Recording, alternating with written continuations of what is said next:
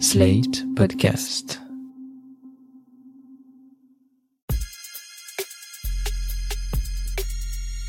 Salut chers auditeurs, salut chères auditrices, bienvenue dans Sans Algo Kids, le podcast qui vous donne des idées de podcast jeunesse à glisser dans les oreilles de toute la famille.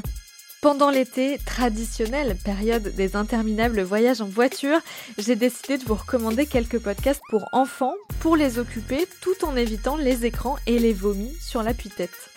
Celui dont je vais vous parler cette semaine peut tout à fait s'écouter en famille, mais pour le coup, je pense qu'il captivera davantage les enfants que les parents, puisque c'est une fiction et pas du tout un podcast documentaire ou éducatif. Et disons que quand on devient adulte, on ne vibre pas exactement pour les mêmes fictions que quand on est enfant.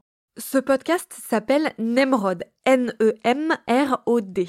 C'est le nom du héros qui est un jeune renard. Au début de l'histoire, on a un peu la genèse du monde dans lequel il vit.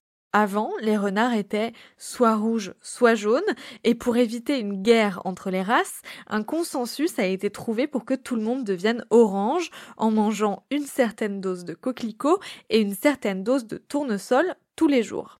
Dans cette histoire, les renards ont donc la couleur de ce qu'ils mangent, un peu comme les flamants roses dans la vraie vie, et ils ont tous le orange officiel de leur espèce.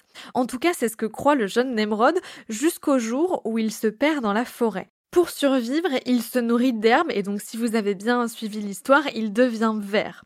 Le voilà alors accueilli au sein d'une communauté de dissidents au régime orange. Je ne vous en dis pas plus sur la suite de l'intrigue, mais sachez que le jeune Nemrod va vivre un voyage initiatique des plus surprenants, avec des enjeux moraux, de la politique, de l'amitié et peut-être même de l'amour.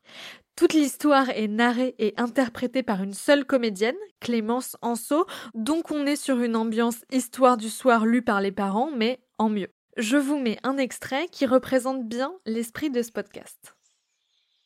Lorsqu'il ouvrit les yeux, il vit au-dessus de lui une sorte de grande fougère qui devait bien faire la taille de deux renards adultes. Il voulut se lever, mais il ne le put. Il était attaché sa tête était douloureuse et il avait une soif terrible. Il resta ainsi de longues minutes, sans oser faire le moindre bruit. Où pouvait-il bien être? Je suis en sécurité, dit une voix. Nemrod tourna la tête pour voir qui lui parlait. À quelques mètres de lui se tenait un jeune renard qui devait avoir à peu près son âge. Un renard vert. Qui es-tu? Demanda Nemrod. Je m'appelle Mirko, répondit le renard vert. Mais tu es. Je suis vert, oui. Cela nous fait déjà un point commun. Un point commun? Bah oui, regarde-toi.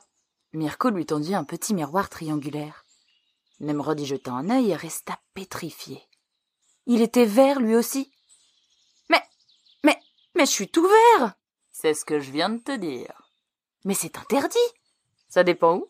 Ici c'est obligatoire. Comment ça ici? Où sommes-nous? En chemin, répondit Mirko d'une voix profonde.